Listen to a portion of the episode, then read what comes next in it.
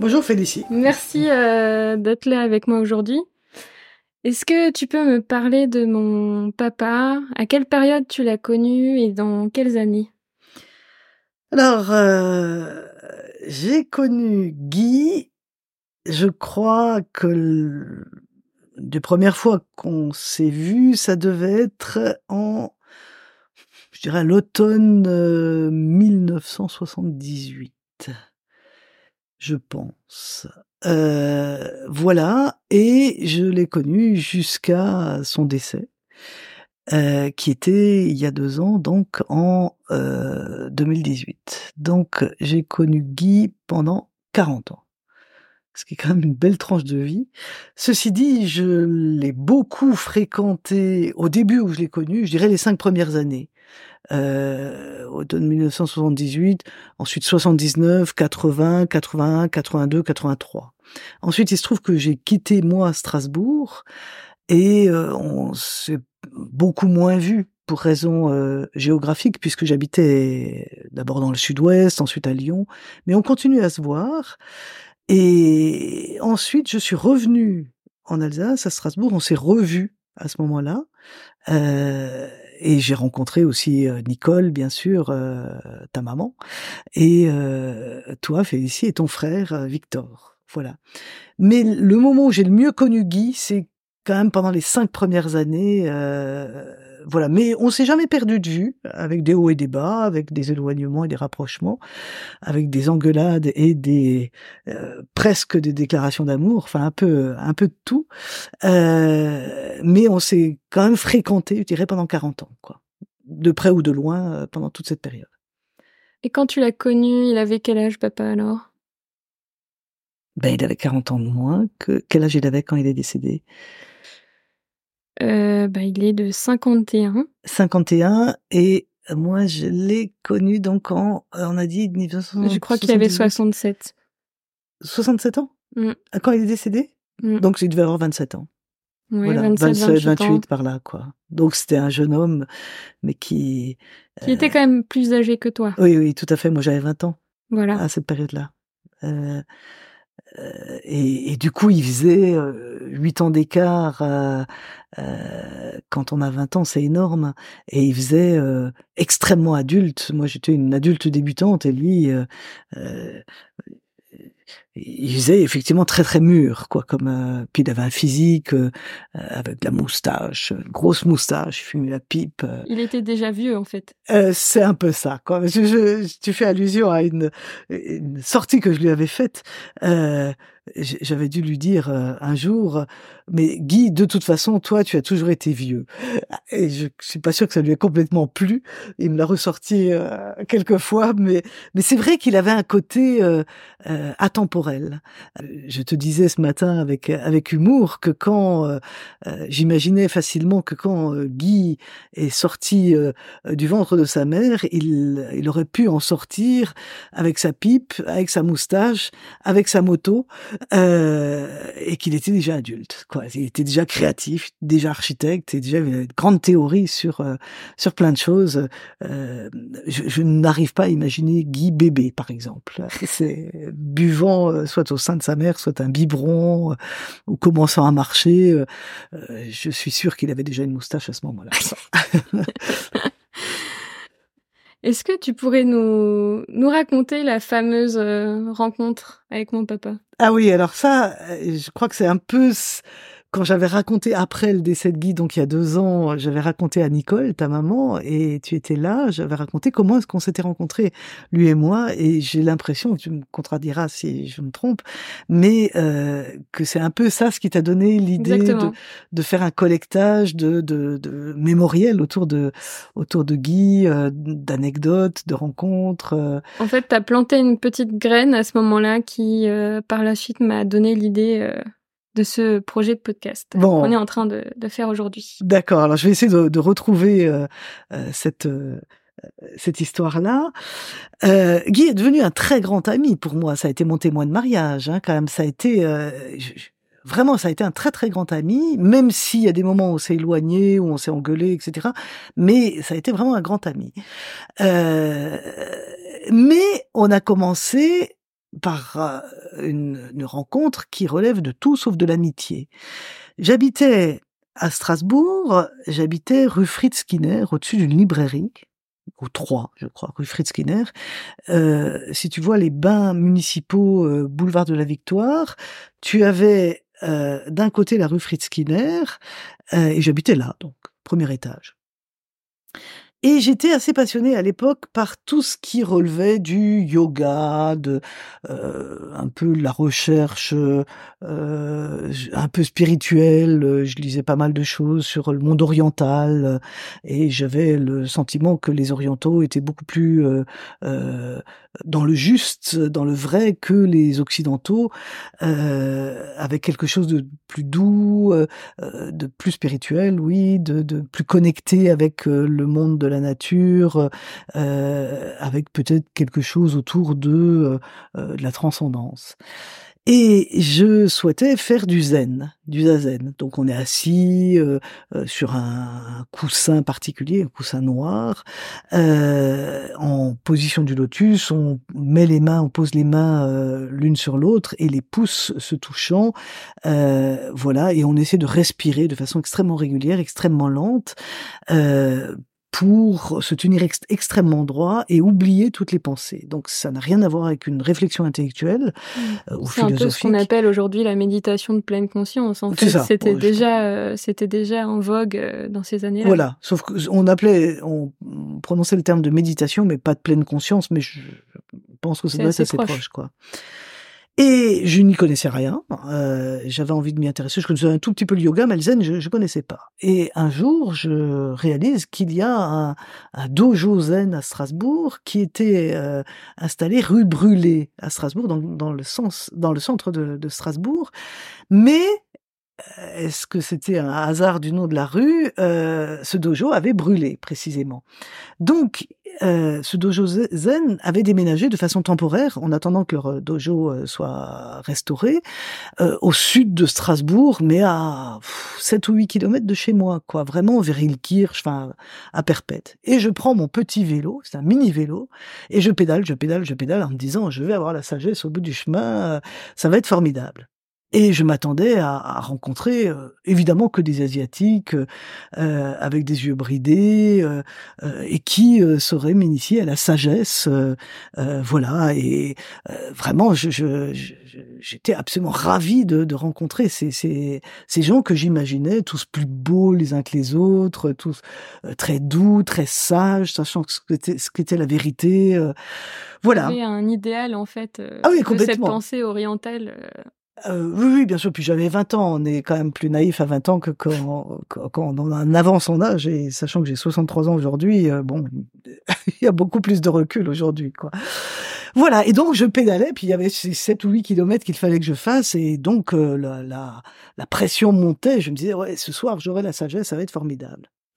Et j'arrive à l'adresse, je ne sais plus, admettons le 12 rue machin, enfin, j'arrive devant le 12 rue machin, je sonne, il y a une petite pancarte d'Ojosen, je me dis c'est bien là, je sonne, et on m'ouvre la porte, et le type qui m'ouvre la porte est absolument pas asiatique. Il est très brun, chevelu, une grosse moustache, et avec un énorme accent alsacien à couper au couteau, il me dit c'est pourquoi?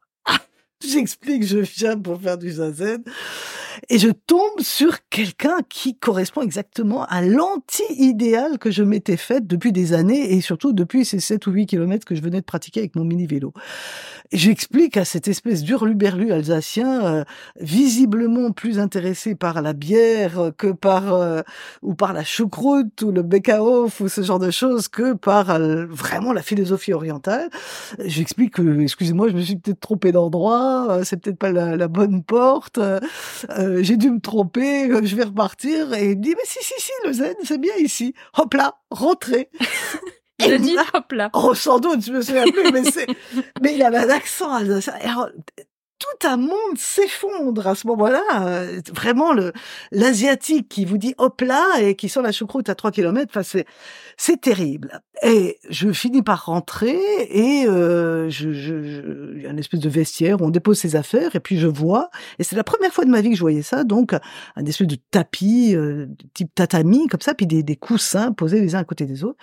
Et cette espèce de gars, donc, qui euh, s'avère être devenu ton père par la suite, mais à ce moment-là, il avait 28 ans, euh, tout jeune, euh, me dit, euh, est-ce que tu veux, il y avait un vêtement particulier, un vêtement noir, est-ce que tu veux ce, ce vêtement? Alors, évidemment, si ça été un asiatique splendide, avec des yeux bridés et qui respirait la sagesse, j'aurais dit oui, bien sûr, mais en venant d'un Alsacien avec un, un accent alsacien coupé au couteau, c'était totalement impossible. Je, dis non, non, je, vous le laisse euh, avec euh, grande noblesse comme ça et beaucoup de d'impression. Bref. Et donc on fait notre séance de zen, on est assis sur cette espèce de coussin, on, essaie de ne pas penser, ce qui est pas forcément facile en fait. Ça dure, je sais plus, une demi-heure, trois quarts d'heure, une heure, euh, voilà un certain temps. Et puis je vais reprendre mes affaires, je sors de là, je dis au revoir à tout le monde, et je reprends mon vélo. Et qui est-ce qui me suit? Derrière moi un type en mobilette. Je me retourne, c'était le même, ce, cette espèce de fou asiatique, euh, totalement alsacien, qui me suit. Et il se met à côté de moi et il commence avec, il avait son casque, sa moustache qui dépassait du casque, et avec son accent alsacien à, couper au couteau, il, me dit, euh, euh, il commence à me brancher, à discuter, ouais, tu fais du zen, comme ça je connaissais rien, quoi.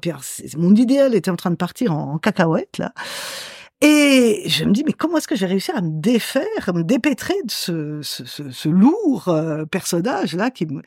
Et chaque fois que je prenais euh, une direction, euh, je prenais à droite ou à gauche, il me suivait et j'avais quand même 7 ou 8 kilomètres à faire. Et ça a été comme ça jusqu'au bout, quoi. Vraiment. Et à la fin, j'avais vraiment envie de me débarrasser de lui. Je lui disais, bon, bah, tu prends où, toi?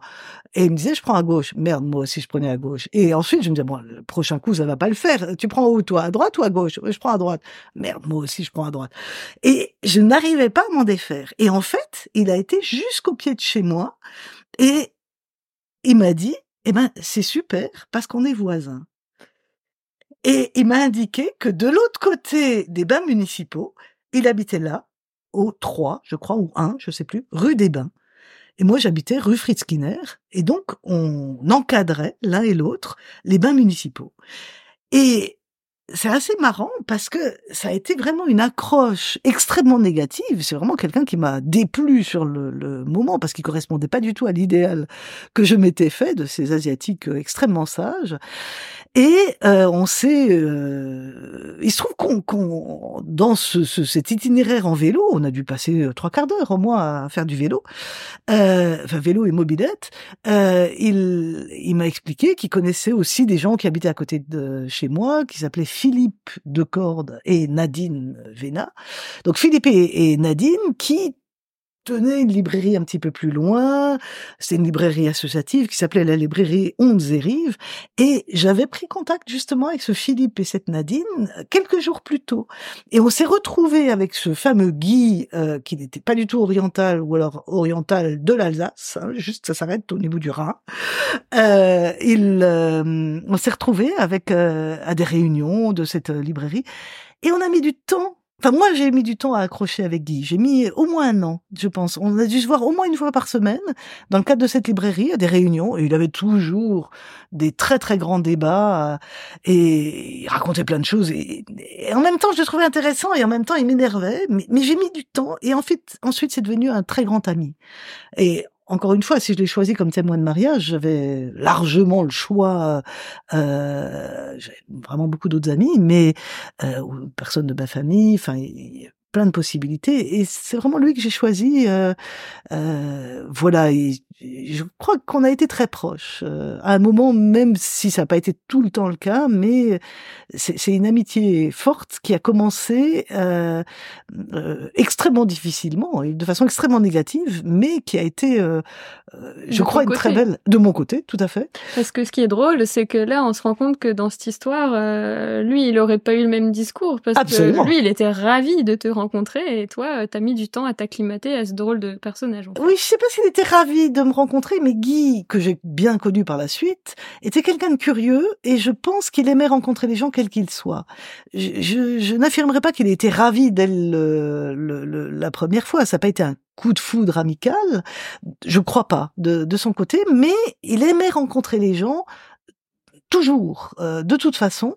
Et il, euh, il avait vraiment une curiosité de l'autre. Il avait un très très grand sens de l'amitié. Et il, il aimait euh, rencontrer les gens. Et donc, je l'intéressais en tant que personne humaine. voilà. Et ensuite, je pense qu'on est devenus amis de façon plus, presque plus intime, même si on n'a jamais été intime affectivement sur le plan amoureux. Mais on a été assez intime sur le plan de l'amitié, hein, mm. réellement, quoi. C'est voilà.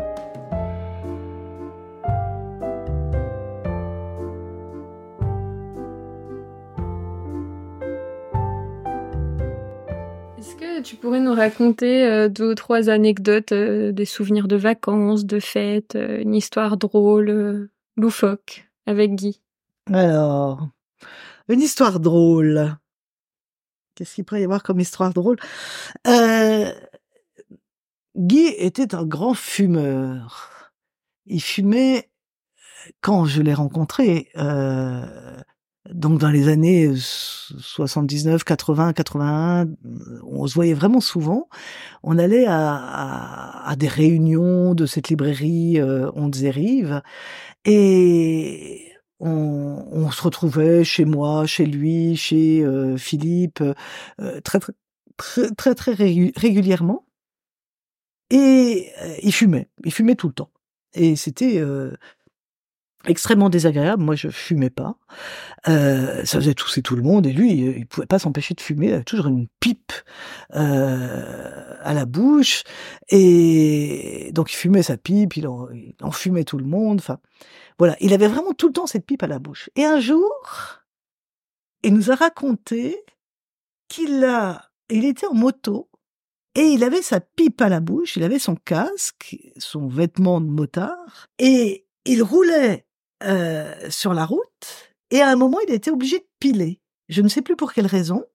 Il a dû avoir un feu rouge qui l'a surpris. Il a été obligé de piler. Il a serré les freins euh, extrêmement rapidement, très fort en serrant les dents en même temps. Et avec ses dents, il a coupé sa pipe. La pipe s'est cassée en deux. Le tuyau de sa pipe, s'est brisé en deux. Euh, c'est dire à quel point il a euh, claqué des dents euh, de façon très très ferme. Est-ce qu'il y a une phrase particulière de papa qui t'a marqué? Oui. Elle tient en un mot, c'est non. Guy commençait, quand on lui demandait quelque chose, toujours par dire non. Alors il ne le disait pas forcément de cette manière-là, de façon aussi abrupte, même s'il pouvait être assez radical parfois. Euh, il le disait, il disait toujours non, non, je ferai pas ça. On lui demandait par exemple un service, et j'avoue que je lui ai souvent demandé des services en matière de bricolage. J'ai pas mal déménagé, il m'a souvent aidé pour des déménagements. Il a accroché mon lustre euh, un nombre incalculable de fois. Voilà, il m'a donné des conseils de euh, d'aménagement chez moi. Il m'a aidé concrètement. Euh, voilà, c'est extrêmement sympa. Mais quand je lui demandais quelque chose, il me disait toujours non. Euh, non, non, mais c'est ça va pas être possible, ou alors ça va pas être simple, ou alors ça va être compliqué, ou ça va être difficile. il y avait toujours quelque chose de négatif. Et puis ensuite, il réfléchissait, il réfléchissait en silence pendant très longtemps. Il réfléchissait. Et au bout d'un certain temps, euh, il disait, ah mais si, peut-être de cette manière-là, peut-être qu'on pourrait, euh, de cette manière-là ou de telle autre manière, on pourrait peut-être euh, y arriver euh, à le faire. Et, et, en fait, il réussissait toujours. À, il avait toujours des, des, des idées qui étaient pertinentes. c'est vraiment une chose que j'appréciais chez lui, c'est qu'il pouvait être,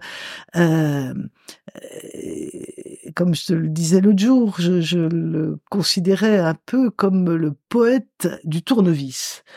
C'est-à-dire dire qu'il était à la fois poétique, euh, il avait la, tête dans les étoiles, euh, c'était un rêveur, c'était un, euh, une personne qui avait un sens de l'esthétique euh, tout à fait développé, euh, euh, de la beauté, de l'élégance, voilà. Mais en même temps, c'était quelqu'un de très concret. Et il savait comment mettre en œuvre les choses pour des aménagements d'espace. je sais que Félicie, à, l'enterrement de, de, de, Guy, à son enterrement, tu, tu as parlé de cabinet de curiosité. Il avait créé votre maison comme un, un cabinet de curiosité, curiosité, pardon. Et je pense que c'est très très juste comme image. Euh, c'était à la fois enfin, votre maison, les différents lieux où il a habité étaient des lieux euh, euh, solides, stables. Il pleut pas à l'intérieur, ils sont pas pourris. Enfin, ils sont en bon état, euh, confortables, bien chauffés, euh, spacieux, enfin lumineux. Enfin, vraiment des, lieux agréables. Mais en même temps, il y a une âme dans ces lieux. Oui, très particulier. C'est vraiment, euh, il y a sa signature quoi dans ces dans ces lieux. Et quand je l'appelais le poète du tournevis, c'est qu'il était capable à la fois de mettre, euh, enfin d'avoir des idées qui étaient euh, assez farfelues, assez euh, étonnantes, qui étaient des idées très spécifiques à lui, et en même temps euh, c'était quelqu'un qui était capable euh, de les mettre en œuvre, ce qui n'est pas le cas de tous les poètes. Hein. Euh, parfois, un peu ce que je disais l'autre jour, les, les, les, les, poètes, les créatifs euh, euh, sont capables, même, même parmi les architectes d'ailleurs, sont capables de, de, penser des choses, mais ça tient bien dans, dans, leur esprit ou sur le plan, mais ensuite quand on le réalise, je me rappelle d'une amie architecte, par exemple, qui, qui, qui inspectait des, des lieux qui avaient été réalisés par des architectes, et elle me disait, il y avait un, un, un archi qui avait voulu faire un, euh, peindre un sol en jaune euh, vif. Euh, c'était une très très belle idée. Sauf que quand elle, elle pour inspecter le, l'espace en question, c'était pour un bâtiment public, elle, euh, elle marchait euh, et en fait la peinture jaune se retrouvait sur la semelle de ses chaussures. Quoi. Donc et Guy c'était pas ça. Euh, en gros, quand il créait quelque chose, c'était très très efficace, ça tenait, euh, la semelle jaune n'aurait pas collé aux semelles de la chaussure. Euh, euh, donc il y avait quelque chose de très solide en même temps. Il avait une formation technique, il avait fait un bac technique, et ça se ressentait dans, dans ses réalisations. C'est quelque chose de très stable, très solide, très sûr. Et Guy, en termes de tempérament, était quelqu'un de très fiable. Hein. Quand il disait oui, c'était oui. C'est pas du tout un entourlupeur, c'était pas du tout un pas du tout un manipulateur. C'est quelqu'un d'extrêmement honnête. Euh, mais dans sa sa création était malgré tout poétique. Parce qu'il y a des gens comme ça qui sont très fiables, très sûrs, excellents techniciens, qui font des choses laides, euh, banales tout simplement, banales, tristement banales. Oui, qui sont fonctionnelles mais qui n'ont pas cette part de poésie. Et Guy, il avait, il réussissait à avoir les deux, ce qui est extrêmement rare. Euh, et, ça se ressentait dans les lieux où il a habité. Ah oui, dans les lieux où il a habité, il y avait, par exemple, la rue de Andenbitten, c'est ça euh, Vous habitiez avant ici C'était oui, euh, la maison où je suis née. Oui, là où t'es né. Rue de Andenbitten, il avait, euh, je sais qu'il avait mis un espèce de faux temple grec avec des colonnes comme ça qui étaient en PVC. quand on faisait toc toc dessus, ça faisait du bruit, mais c'était avec une imagerie grecque, mais c'était au 15e degré tout ça. C'était vraiment très très drôle. Ou quand on, on, parle de son, euh, quand on parle de Guy, on ne peut pas ne pas penser au fauteuil euh, où il aimait s'asseoir, qui était un fauteuil, je crois, en, velours bleu, me semble-t-il, pour l'assise et le dossier, mais euh, tous les les, les pans verticaux ou horizontaux, euh, les pieds, le, tour du dossier étaient en bois sculpté avec des espèces de grosses sculptures euh, baroques, mais baroquissimes, euh, très lourdes comme ça, mais très très drôle comme comme objet. Et Guy assis là-dessus, évidemment le fauteuil en question, il l'a mis sur une estrade pour être 10 cm au-dessus de tout le monde. Et ensuite il y avait ça une espèce de cour qui était autour de lui. En fait, c'était le roi Guy. C'est un peu ça. Ah, oui, c'était un peu l'empereur même. Hein. C'est l'empereur Guy avec sa sa pipe là qui fumait comme un vieux sage, euh, absolument pas oriental, mais il avait ce ce, ce côté euh, euh, un peu mettre à penser quand même, euh, un peu pour euh, pour le groupe, souvent de femmes d'ailleurs, euh, qui étaient plus jeunes, qui étaient autour de lui, et il aimait bien que être entouré de de, de personnes à qui il pouvait donner des conseils, des orientations dans leur dans dans la vie, que ce soit la vie professionnelle, que ce soit la vie amicale, que ce soit la vie affective. il ne se privait pas de donner des conseils que l'on suivait ou que l'on ne suivait pas. Pour ma part, j'ai pas souvent suivi ses conseils, sauf en bricolage. Mais c'est vrai que c'est Marie-Odile Lajor qui m'avait écrit euh, euh qu'elle, moi j'habitais loin, elle m'avait envoyé une, une, lettre et elle m'avait dit et maintenant je vais aller retrouver notre maître à penser et elle n'a pas cité qui c'était mais je savais qui c'était. C'était évidemment Guy, euh, voilà. Mais dans la bouche de Marie-Odile, il y avait à la fois beaucoup d'affection et beaucoup d'humour en, en, citant cette, cette expression de maître à penser. C'était un peu le gourou euh, de votre groupe de potes en fait. Oui, mais gourou au second degré malgré tout. Gourou sympathique. Gourou sympathique. Oui, tout à fait il a jamais essayé, il a absolument pas du il se jamais. pas totalement au sérieux en fait. Euh. Il y avait, il y avait un côté, il, il, vraiment très facilement, il nous donnait des conseils, euh, mais il a jamais essayé de manipuler. Il a, il a aucun intérêt à ce qu'on euh, soit dans ce sens-là ou, ou, ou, dans un autre sens.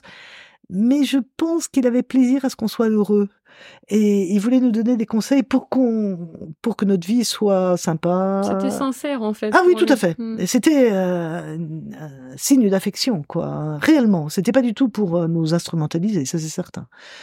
C'est voilà.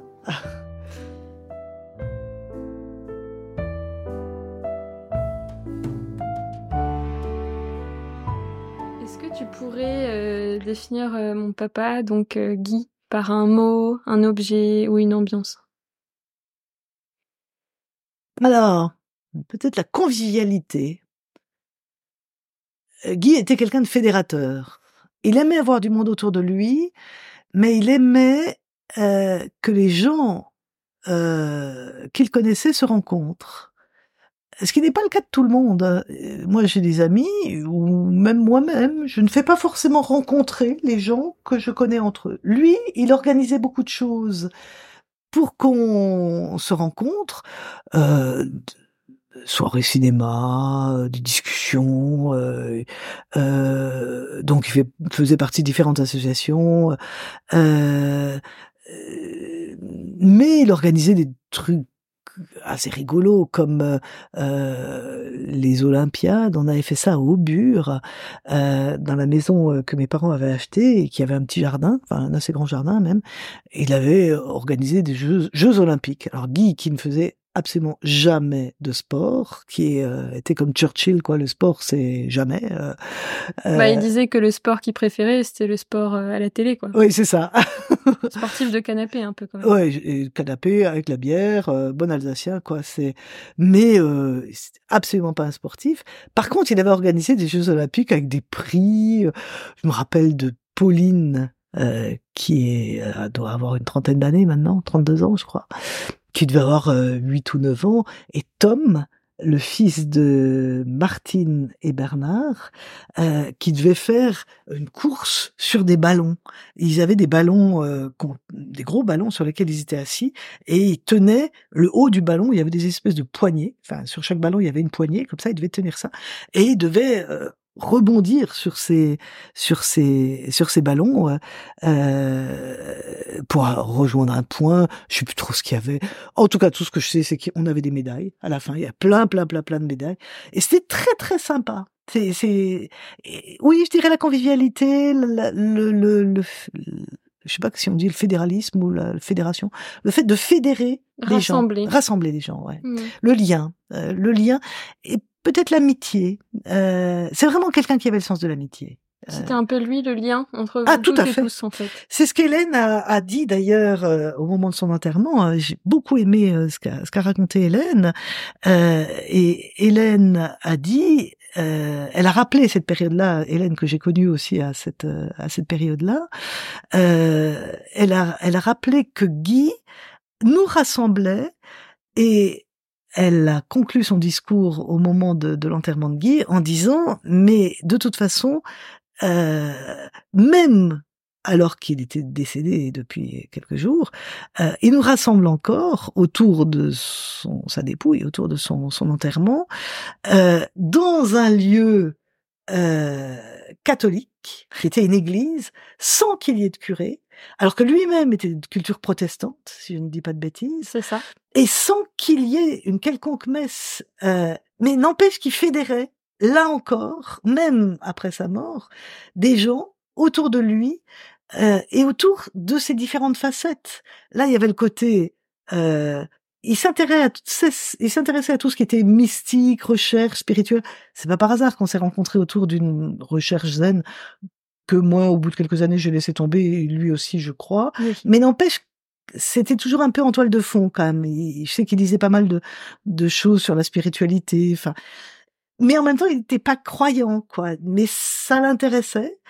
Et euh, il, réussit, il a réussi ce tour de force de rassembler des gens pour une cérémonie laïque dans un lieu religieux sans qu'il y ait de représentants religieux. Et euh, avec des personnes qui avaient des, des rapports à la foi ou, ou, à, ou, ou religieux complètement différents. Il y avait Mm. des personnes qui étaient athées, d'autres qui étaient protestantes, d'autres- catholiques, euh, d'autres qui devaient avoir des restes de bouddhisme et de, et de zénitude. Mais et c'est vraiment lui. C'est vraiment euh, le côté fédérateur était euh, très très belle, euh, quelque chose de très beau. Dans, dans ces différents univers, moi qui me suis jamais vraiment intéressé au, au canoë ou à, à la, euh, à la navigation, euh, c'est Guy qui m'a par l'île club dont je n'ai jamais fait partie, mais il m'a permis de faire du canoë. Plutôt que d'aller faire du canoë tout seul ou avec euh, juste un ou deux copains, il organisait des virées en canoë sur les rivières euh, de l'Alsace. Et c'est vrai que c'était formidable. C'était et voilà, je trouve qu'il il avait réussi un espèce d'art de vivre, de vivre sans être euh, dévoré, je dirais, par euh, une ambition, une carrière, euh, ou même par le travail. Il aimait beaucoup ce qu'il faisait. Euh, C'était complètement imaginatif. Il y avait un côté euh, professeur, professeur tournesol quoi dans ses créations. euh, En fait, il, il fallait, euh, pour lui, il fallait que son travail soit, soit une passion, quoi. C'était Tout à pas- fait, tout à pas- fait. S'il avait pas envie, il avait pas envie, quoi. Ah oui, puis il le faisait pas, quoi. hein, Oui, c'est ça. Mais il, il avait réussi à préserver cette qualité de vie où tout était au même niveau. Euh, le, le, le fait de travailler, d'accord, euh, le fait d'aller faire du bateau, le fait d'avoir des amis, le fait d'organiser des Jeux Olympiques alors que euh, c'était complètement au second degré, quoi, ces, ces Jeux Olympiques, ou de partir en vacances, euh, tout était sur cette même ligne à égalité. Alors que la plupart des gens dont, dont je fais partie ou d'autres font partie, on privilégie plutôt sa propre carrière ou sa propre famille. Lui, Guy, l'amitié, même s'il aimait beaucoup sa famille, c'est, je crois, très présent à sa famille, les amis, ça comptait aussi. Ça Et comptait avaient- autant. je crois, je, Mm. je crois qu'il y avait une vraie place pour l'amitié ou pour la rigolade, quoi. Les, les Mm. Olympiades, là, c'était euh, histoire de s'amuser, quoi. Bah oui. Voilà, donc je dirais quelque chose autour de l'amitié, de la convivialité, de la, euh, du partage, euh, euh, de l'humour, voilà, et, de la création avec un peu de second degré. Voilà, il aimait partager ce qu'il faisait. Quoi. Le- il aurait absolument pas pu vivre dans une île dé- déserte, Guy. C'est- Il aurait été euh, profondément malheureux. Malheureux, c'est Ah sûr. ouais. Alors pour autant, euh, c'était un homme très convivial, très jovial, on peut dire, mais euh, c'était aussi un amoureux du débat et de la confrontation. Alors est-ce que tu gardes un souvenir d'une discussion houleuse en particulier? Alors, je ne garde pas le souvenir d'une discussion houleuse, je garde le souvenir que toutes nos discussions étaient houleuses. Euh, dans le sens où être d'accord avec Guy, euh, c'était impossible. C'est quoi que ce soit que l'on dise, il était toujours, comme il aimait le débat, il allait toujours nous titiller, il allait toujours chercher un peu plus loin, et il avait assez facilement tendance à euh, nous bousculer et à nous dire euh, bon toi tu penses ça mais on pourrait penser différemment. Et d'ailleurs je trouve intéressant de penser différemment et ça générait le débat. Donc toutes les discussions sans forcément être complètement houleuses c'est pas c'est pas à ce point mais en tout cas elles étaient soutenues elles étaient, euh, elles pouvaient durer très longtemps. On refaisait le monde tous les quatre matins. Enfin, c'est euh, quel que soit le sujet, euh, vraiment. Euh, c'était c'était assez marrant, quoi. Comme oui, il, il, aimait le débat et il aimait effectivement. Tu as raison. Il aimait la confrontation. Hein, c'est voilà. Pour lui, c'était comme un jeu en fait finalement. Mais en même temps, un jeu sérieux. Oui, c'est un jeu sérieux et il aimait convaincre. Avec euh, un peu trop peut-être. Ben, avec la qualité et le défaut de ce désir de conviction, euh, de vouloir convaincre l'autre. Dans le mot convaincre, il y a le mot vaincre. Euh, il y a des fois. Alors je dis, dis pas du tout que Guy était un homme de pouvoir, ça je le pense pas. Mais euh, il n'avait pas envie du tout d'être supérieur aux autres. Ça, euh, il a jamais été frimeur. Alors, je crois qu'ils s'en fichaient royalement. Complètement. complètement royalement. Hein. D'ailleurs, il s'en fichait de son apparence. Oui, je crois. Il était vraiment très, très. Il était. Oh, il faisait attention quand même, comme, comme il était habillé, mais. Ah, mais il avait un, look qui n'était pas classique, qui était un peu rugueux. C'est le moins, c'est le moins qu'on puisse dire. Ouais. Mais il était jamais mal habillé quand même.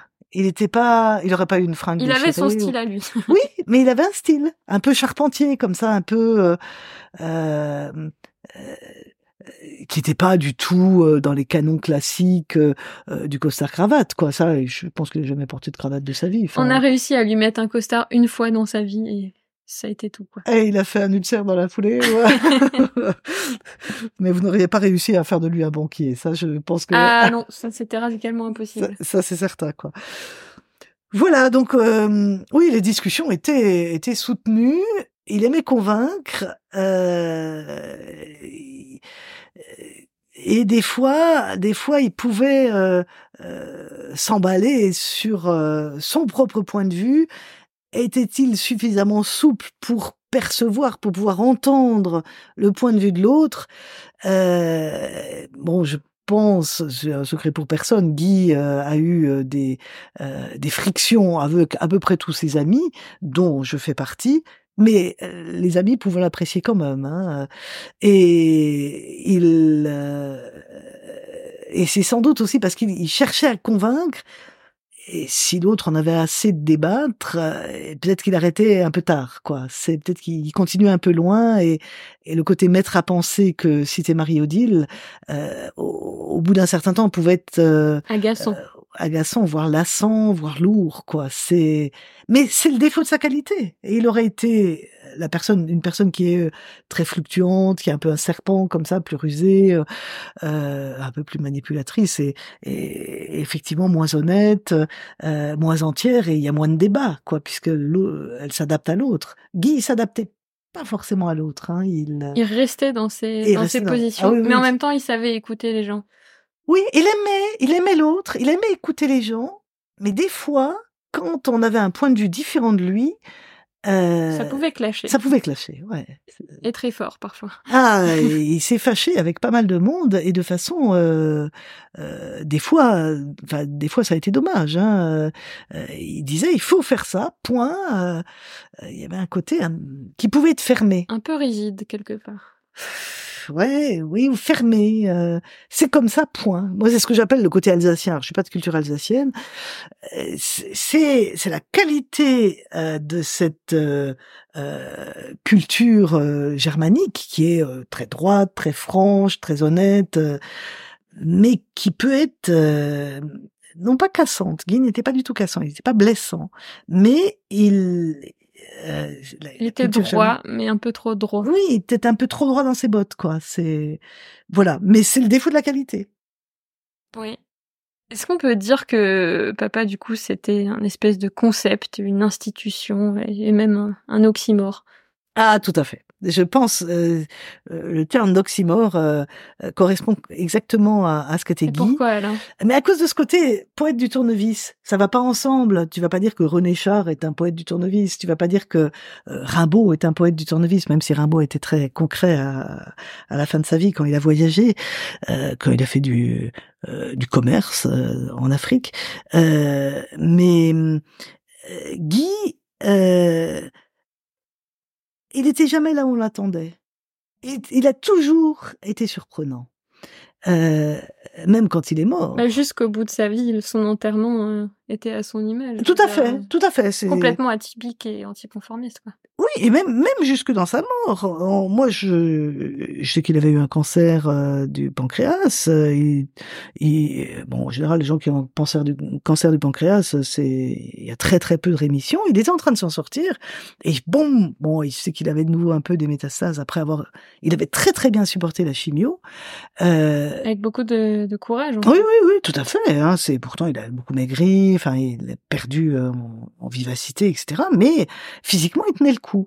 Et moi, je, me disais, mais Guy, autant il était né vieux, mais autant il ne mourrait jamais. C'était sûr, Guy était hors temps comme un très vieux cognac, quoi, comme un, très vieil armagnac. Presque immortel, quoi. Tout à fait.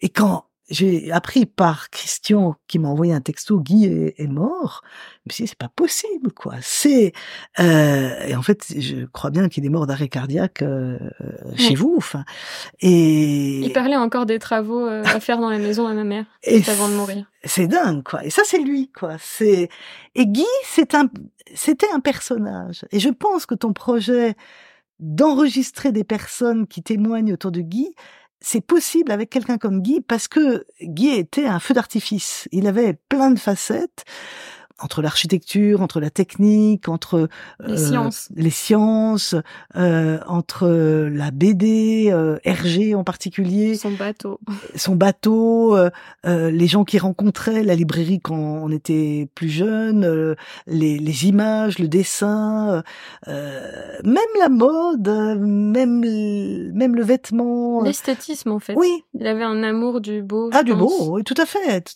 vraiment l'Asie aussi, je crois, l'intéressait pas mal. Euh, et il partageait ça. C'est, vraiment, c'était quelqu'un à, multiples facettes. Et le côté oxymore, c'est le côté rugueux, un physique qui était un peu euh, rustre. Oui, rustre, qui était plutôt un physique de charpentier, euh, euh de euh, un peu costaud, un peu trapu comme ça. C'est pas du tout le le bel élancé, le beau brin ténébreux, pas du tout. Non, c'était le bûcheron vosgien, quoi, un peu comme comme physique avec sa pipe là, trapu, trapu, sa barbe, son accent alsacien énorme quand même quoi. Euh, la charcuterie qu'il mangeait enfin c'était vraiment pas du tout euh, le, le, le zen que j'imaginais euh, végétarien qui, qui mange deux feuilles de salade et qui s'évanouit parce que il a trop mangé. Enfin non Guy c'était un bon vivant quoi. Ah, il aimait manger il aimait la gastronomie oui mais il aimait la bière il il voilà il il aimait, il a un côté vraiment euh, épicurien. Oui, bon vivant, oui, c'est ça. Et en même temps, ce, côté un peu lourd, un peu, je dirais, un peu culture germanique comme ça, et en même temps, il avait quelque chose d'une finesse. C'était l'Allemagne et l'Italie rassemblées, en fait. L'Allemagne très sûre, très affirmée, et l'Italie euh, malhonnête, euh, tricheur, menteur, mais tellement beau, tellement poète, tout à la, la beauté à chaque coin de rue. Et d'ailleurs, quand j'ai habité euh, avec avec Pascal, mon mari, on a habité à, Rome, et Guy et Nicole étaient venus nous voir, et Guy est, il s'est fondu dans, dans, dans Rome sans aucune difficulté. Ça, ça lui allait aussi. Et c'est ça le côté. son milieu. C'était aussi son milieu, tout à fait. alors que l'Italie, l'Allemagne, c'est des, des, des mondes très très différent quoi ouais. et lui lui il pouvait être sur les deux c'est ça le côté euh, le côté euh, le côté oxymore quoi réellement c'est euh, un concept oui on peut dire que Guy pouvait être un espèce de concept de, de, autour de de la beauté incarnée de, de l'esthétique incarnée et très physique, très euh, les pieds dans la terre, quoi. C'est et alors quand je disais que c'était quelqu'un qui je pensais ne mourrait jamais. Moi, j'ai été sidérée. Enfin, vraiment, j'ai été très, très triste, malheureuse quand j'ai appris que Guy est mort. Euh... Alors que même, vous, vous n'étiez plus très proche au niveau géographique. Oui, vous oui. voyez moins souvent. On se voyait moins souvent. Mais puis... le lien était Ah bah, là. il faisait partie de. Je disais que c'était, il faisait partie de, de mon patrimoine, quoi. Très clairement, il a fait. C'était quelqu'un de très très important dans ma vie, hein, Guy, vraiment. Euh... Et je restais en lien peut-être plus distendu, euh, peut-être pas uniquement pour des questions géographiques. J'ai, j'ai, les gens changent, mais Ça restait un ouais, ça pilier. restait, ça restait un pilier. Ça restait une référence. Un peu comme un, je dirais comme un, un espèce de grand frère euh, euh, ou un oncle, un peu un espèce d'oncle, non pas d'Amérique mais d'Alsace, quoi. C'est et je disais avec humour, mais quand j'ai appris que Guy est mort, j'ai eu le sentiment que c'était comme quand De Gaulle avait quitté la France et qui, en 68, De Gaulle était paumé et il va euh, chez le général, je crois, Massu à Baden-Baden en Allemagne et il n'a prévenu personne. Il, il a disparu, quoi. Et Guy, c'est pareil. Et j'ai trouvé très sympa de sa part, parce qu'on aura tous peur de la mort, d'ailleurs. Euh, moi, je pense, j'espère que j'ai encore du chemin à faire, mais, je l'espère pour toi. mais, mais bon, ça nous arrivera bien un jour, et je pense que j'aurais peur de la mort. Je me dirais, merde, qu'est-ce qu'il y a derrière? J'en sais rien. Enfin, et, euh, j'aurais peur. Et je trouve très sympa de sa part, c'est encore son côté fédérateur et, et euh, qui a le sens de l'amitié, qu'il n'ait, qu'il ait ouvert ce chemin-là. Pour moi, c'est un de mes premiers amis proches qui soit décédé. Et son enterrement est extrêmement sympa. Euh, Après, on a bu des coups, on a rigolé. euh. C'est vrai qu'on a bien rigolé. Ah, c'était très sympa. C'était très sympa. Et c'était retrouvé- encore une fois grâce à lui. Oui, oui, c'était une fête où on pleurait, mais c'était une fête festive quand même. C'est euh, et on a parlé de lui euh, euh, et on a parlé d'autres choses aussi, euh, mais c'était encore lui qui nous rassemblait, quoi. C'est et on a retrouvé tous ces vieux potes. Moi, Hélène, ça faisait une perpète que je les avais pas vus. Euh, Martine et Bernard, ça faisait très longtemps. Enfin, il y a plein de gens comme ça que j'avais pas vus depuis très longtemps. Euh, euh, J'étais ravie de voir à, à ce moment-là, quoi. C'est voilà. Donc, il y a un côté, euh, oui, un peu gaulien de. euh, de Mais c'est marrant que tu dis ça parce qu'il admirait euh, De Gaulle, alors que même euh, bah, il a vécu euh, la période euh, post-mai 68 et pourtant il admirait ce personnage, il admirait les défilés militaires. euh. Ah oui, Ah ça, je oui. savais pas. Ah Ça, si, je savais si. pas. Ouais, il je avait pas une grande admiration. Ah, mais je savais pas du tout ça, qu'il admirait De Gaulle, quoi. C'est, bon, en même temps, De Gaulle, euh, c'est un personnage, hein. C'est, c'est un type assez formidable, quoi. C'est, il y avait un côté institution. Strasbourg, sans le Magmode et sans Guy, c'est pas Strasbourg. La cathédrale, c'est rien. La cathédrale sans Guy et sans le euh, et sans les touristes allemands. Euh, donc Guy Jost était une institution, beaucoup plus que le maire de Strasbourg. Le maire, il tourne tous les cinq ans, ça change. Guy, c'est toujours. Et c'est pour ça qu'avec sa, sa disparition, euh, c'est vrai que ça, ça laisse un vide, quoi, forcément. euh. mais en même temps, les liens entre nous restent. euh, euh, voilà, et c'est beaucoup de ces liens, c'est lui qui les a permis.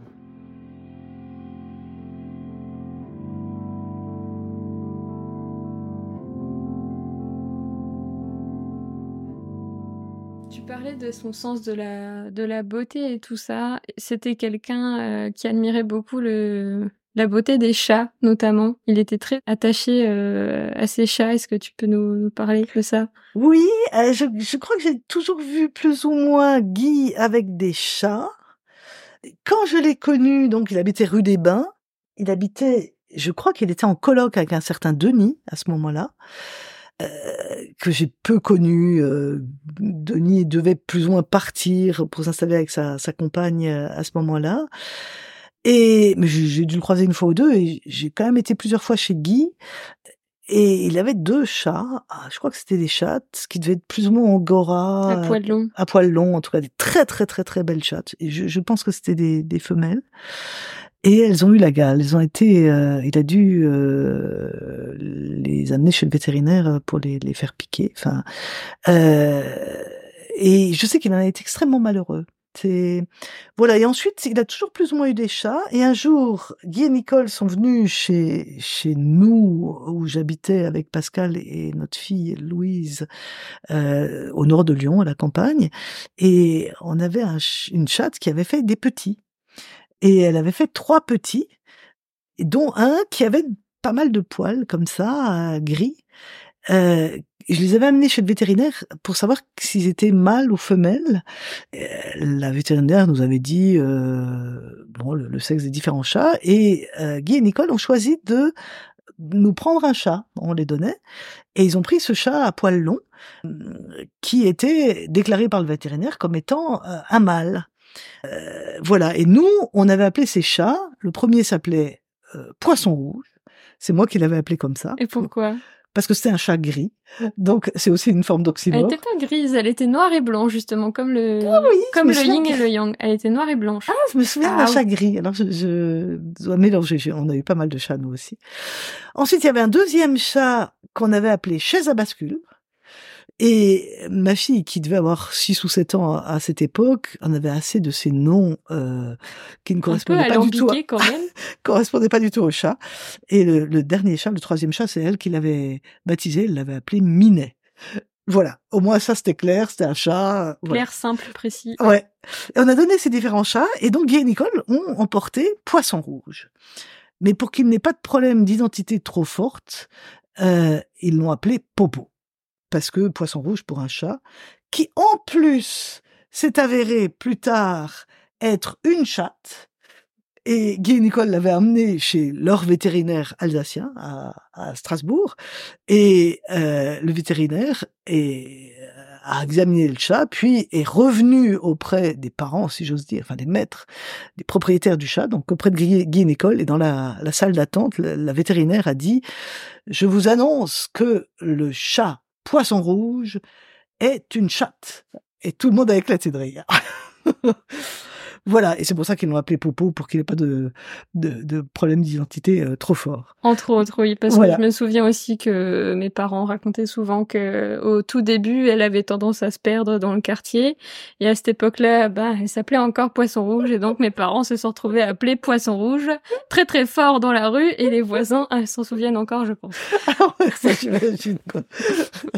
poisson rouge, poisson rouge. Même nos chats euh, étaient anticonformistes. voilà. Est-ce que euh, tu peux me parler de ce fameux appartement euh, de Guy, rue Sainte-Barbe à Strasbourg? Ah oui. Alors, j'ai regardé tout à l'heure, en me remémorant un peu Guy, la rue Sainte-Barbe, où il habitait. Après avoir habité rue des Bains, il a habité rue de Sainte-Barbe, donc. Et la rue Sainte-Barbe, c'est la rue, enfin c'est la, la, Sainte-Barbe, c'est la patronne, euh, visiblement, j'ai regardé sur Wikipédia tout simplement, des euh, des pompiers, des mineurs qui travaillent dans le fond de la terre et qui doivent s'éclairer avec du feu, je suppose, mais aussi des architectes. Comme par hasard. Ouais, c'est marrant. Et lui habitait rue Sainte-Barbe. Alors il habitait dans une un appartement qui était au, tout en haut de, d'un escalier. On prenait un escalier, puis ensuite il y avait un autre escalier, puis ensuite il y avait un troisième escalier, puis ensuite euh, presque une échelle de meunier. Enfin, ça craquait sous les sous les, les pas. C'était vieux escaliers en bois.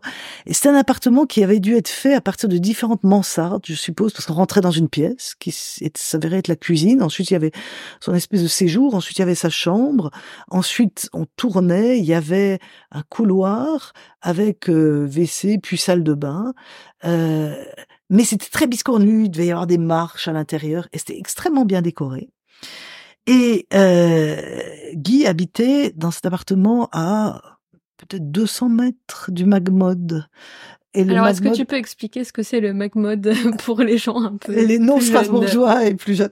Alors, c'est devenu, je crois, une nouvelle galerie. C'est les Galeries Lafayette. Galerie Lafayette, quoi. Voilà, un truc à la con, quoi. Mais c'était un, grand magasin, des premiers grands magasins, grand escalier, euh, qui vendaient tout un tas de, de, choses. Il se trouve que moi-même, j'avais été vendeuse dans ce MacMod. J'avais vendu des parapluies et des mouchoirs euh, pendant quelques années.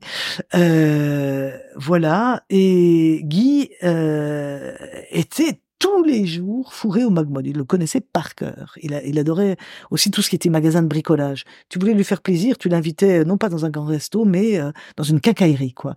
Waouh bah, Son univers, c'était le roi Merlin. Hein ah bah c'est ça. Voilà, le roi Merlin, euh, c'est tu lui proposes un voyage en Corée ou à le roi Merlin, il choisit le roi Merlin quoi. C'est vraiment voilà. Et alors son appart, cet appart là, euh, que j'ai bien connu, c'est vraiment l'époque où j'ai beaucoup connu Guy. Euh, T'avais cette espèce de cuisine qui était aménagée avec euh, euh des vitrages en plastique rayés comme ça, comme il l'a il a toujours fait. Ces, vitrages, on, l'a accompagné un peu partout.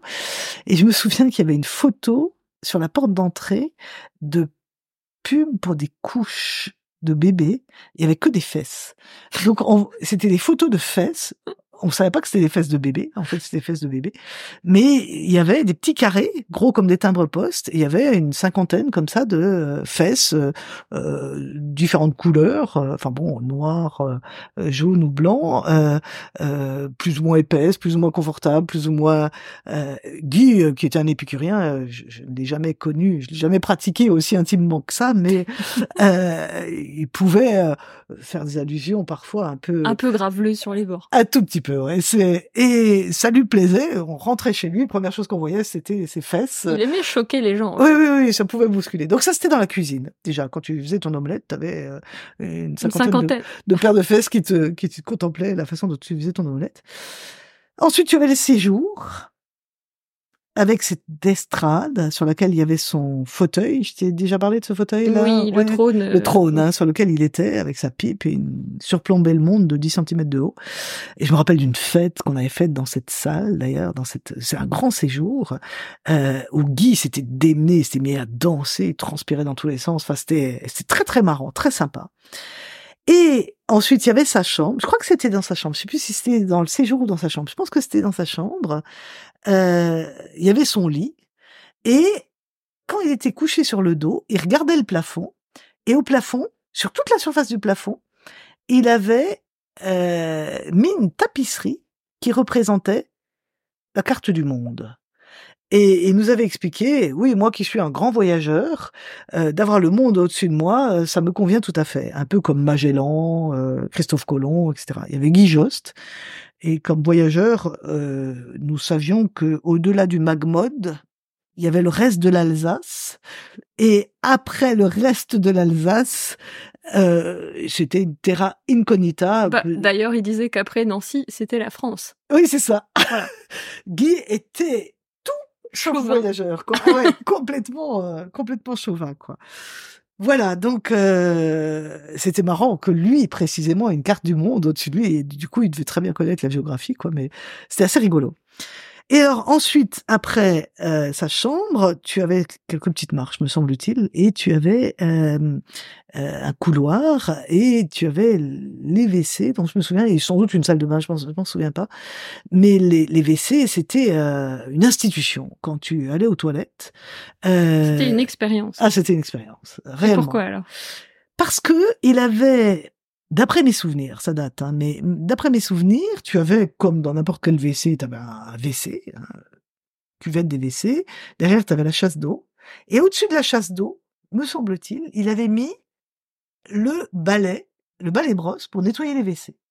Et derrière, il avait mis une lumière, et comme il avait une formation en architecture, euh, l'éclairage, tout ça, il, il savait le gérer, et tu avais vraiment l'impression que c'était le Saint-Sacrement, quoi, ce, ce, truc. Comme il avait toujours ce côté mystique en même temps, Guy, de ce balai WC, de WC, c'était vraiment euh, le tabernacle, quoi. C'était, euh, tu rentrais là-dedans, waouh, tu te fait, ces toilettes, c'était euh, une cathédrale. Ah, c'est ça, exactement. C'est très bien résumé, quoi. C'était une cathédrale, un peu plus petit, mais cathédrale sanitaire.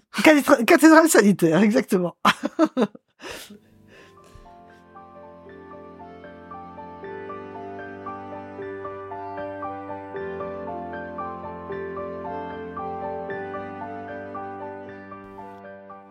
tu me parlais euh, ce matin du vampire de Strasbourg. C'est ah. quoi cette histoire? Alors ça, c'était très drôle. C'est un jeu que moi j'avais ramené. J'avais des amis, des amis d'amis que j'avais rencontrés à Lyon, alors que j'habitais à Strasbourg. Moi, j'habitais avec Pascal à Strasbourg. Nous habitions rue du Marais Cagnec. Et on avait joué avec ses copains, qui s'appelaient Josette et Laurent, qui avait des amis à Lyon. Je me souviens plus du, du nom. Et on avait euh, joué à un jeu qu'ils avaient inventé, ces gens-là, qui s'appelait le Vampire de Strasbourg. Le Vampire de Strasbourg, on fermait toutes les lumières, c'était la nuit. Et on fermait toutes les lumières, on fermait les volets, il fallait qu'il y ait aucune luminosité, qu'on soit dans une pièce complètement sombre et fermée, assez grande. Et on se retrouvait à 5, 6, 10 personnes, 15 personnes. Et il y a une personne qui est le vampire de Strasbourg. On, on distribue euh, des, des, des, petits euh, euh, morceaux de papier. Il y en a un sur lequel il y a marqué V, et il sait quand il pioche ce, ce bout de papier-là, il sait qu'il est le vampire de Strasbourg, mais il ne le dit à personne. Et les autres ne le sont pas. C'est vraiment très simple. Il y a le vampire de Strasbourg et les autres sont des innocents, des victimes potentielles. Et la règle, c'est que le vampire de Strasbourg s'approche de quelqu'un dans le noir et le, le touche. Et à partir du moment où il le touche, l'autre dit, je suis pris. Et on rallume la lumière et tout le monde doit savoir, essayer de deviner qui était le vampire de Strasbourg. Et si on dit que c'est machin, euh, le vampire de Strasbourg, et que ce n'est pas lui, celui qui a dénoncé machin est éliminé, il a perdu. Alors que si on dit c'est machin et que c'est effectivement machin, c'est machin qui a perdu. Et le vampire euh, est éliminé et on redistribue le, euh, les bouts de papier, etc. Voilà donc la règle. On avait joué ça à, à Lyon avec ses amis d'amis, tu vois, euh, une nuit comme ça, c'était très drôle. T'as un taux d'excitation euh, absolument énorme, quoi. Et on avait joué à ça dans notre appartement avec nos copains de Strasbourg, là, euh, dont Guy. Nicole n'était pas encore dans, dans le circuit à, à ce moment-là. Et à un moment, on a rallumé la lumière parce que quelqu'un a dit je suis prise. C'était Christine Weisgerber. Et Christine s'était retrouvée, quand on a rallumé la lumière, on a vu que Christine et Guy étaient dans notre lit à nous et que Guy l'avait mordu à l'épaule. Le vampire de Strasbourg. Alors, toujours quand tu sais que Guy avait une mâchoire tellement puissante qu'elle avait réussi à briser... Ça peut faire peur. Sa, sa pipe. La Christine en question, elle a dû, euh, elle a dû avoir peur, quoi. C'était très rigolo. Mais écoute, je crois qu'on arrive au bout de notre euh, petite discussion. Est-ce que tu as encore euh, envie d'ajouter une anecdote, une dernière chose? Conclure oh, Une anecdote, je, je, sais pas, mais plus une pensée, je dirais. Euh, autour de Guy, euh, je crois que vraiment Guy est quelqu'un, même si je me suis plusieurs fois frité, euh, même assez sévèrement parfois avec lui, c'est vraiment quelqu'un que j'aimais beaucoup. Et c'est quelqu'un qui avait, je trouve, réussi un espèce d'équilibre, un art de vivre entre le fait de travailler, le fait d'avoir des amis, le fait d'avoir une vie de famille, le fait d'avoir des loisirs, mais pour lui, c'était pas vraiment des loisirs. C'était des passions. C'est des passions, ouais. Euh, je trouve qu'il n'est pas passé à côté de sa vie. Je trouve qu'il a plutôt une belle vie, euh, alors que euh, il a sans doute pas été extrêmement riche. Enfin, euh, mais c'était c'est pas grave. Et c'est vrai que c'est pas oui, grave. Il s'en fichait un peu. Oui, je crois qu'il s'en fichait quoi. Et euh, cette espèce d'équilibre euh, entre le fait d'être assez centré, parfois centré sur lui, d'être ouvert aux autres, euh, de euh, discuter de façon peut-être un peu ferme. Euh, quelque part, il y avait, il y avait quelque chose de, il y avait quelque chose d'assez joyeux. Je me suis jamais ennuyée avec lui. Et je sais oui. que c'est quelque chose que Nicole. Euh, oui, c'est ce que dit. ma mère euh, m'a dit plusieurs fois. Elle m'a dit quand j'ai rencontré ton père, je savais que j'allais jamais m'emmerder de ma vie, quoi. Ah ben c'est certain. C'était, il avait toujours une idée. Et autant on a pu se friter avec lui, mais il n'était pas écrasant. Il n'était pas du tout méprisant vis-à-vis des autres, du tout. Il n'avait aucune frime pour lui. Euh, il voulait pas du tout être supérieur aux autres. Euh, et je trouve dans notre monde, moi qui me convainc vraiment qu'à moitié, la moitié est faible, où le l'économique a pris toute la place, Guy est totalement marginal par rapport à ça.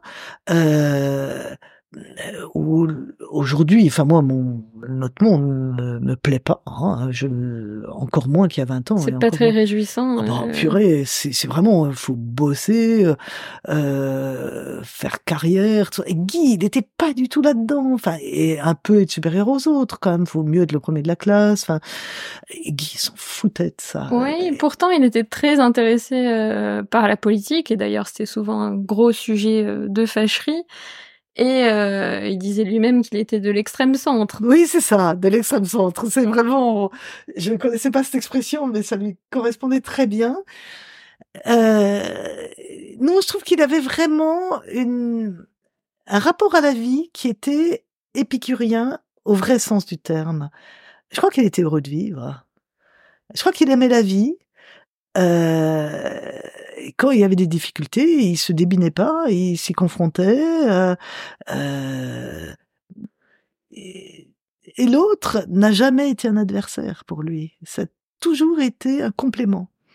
Euh, ou un partenaire de un partenaire. discussion. De, de... Ou, de, projet, de projet professionnel aussi, avec les gens avec qui il a travaillé, etc. Quoi, c'est voilà, non, et, pour moi, il y a quelque chose de l'ordre du modèle quand même, euh, surtout par rapport à notre société aujourd'hui, qui est hyper individualiste, hyper égoïste, et euh, si t'es pas riche, t'es rien, quoi.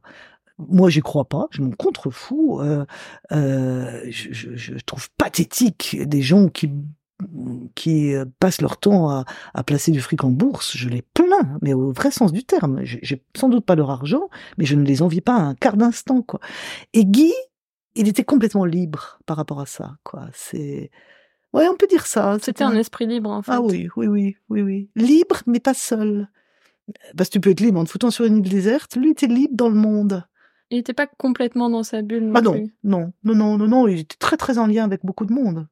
C'est sinon s'il était complètement dans sa bulle, il serait engueulé avec personne. Et on n'en serait pas là aujourd'hui, on train d'enregistrer ce podcast. Bien sûr, bien sûr. Et je pense que c'est possible de faire ce projet-là avec quelqu'un comme Guy alors que des gens plus... Parce que c'était Guy. Oui, et des gens plus consensuels, euh, ça serait pas aussi intéressant, quoi. Voilà. Bah voilà, bah en tout cas, j'espère que ça va intéresser euh, des gens et puis je te remercie vraiment euh, d'avoir accepté d'être la marraine de ce projet et de et de nous parler de tout ça dans ce premier épisode. Merci beaucoup, merci, Félicie, bravo, bravo à toi et je suis sûre que ton ton père serait extrêmement heureux de de, de voir naître ce, ce projet, euh, qu'il soit piloté par sa fille précisément. Voilà, vraiment bravo à toi. Lui qui aimait tellement la radio, je pense que c'est le meilleur hommage qu'on puisse lui faire. Merci Marilène. Avec plaisir.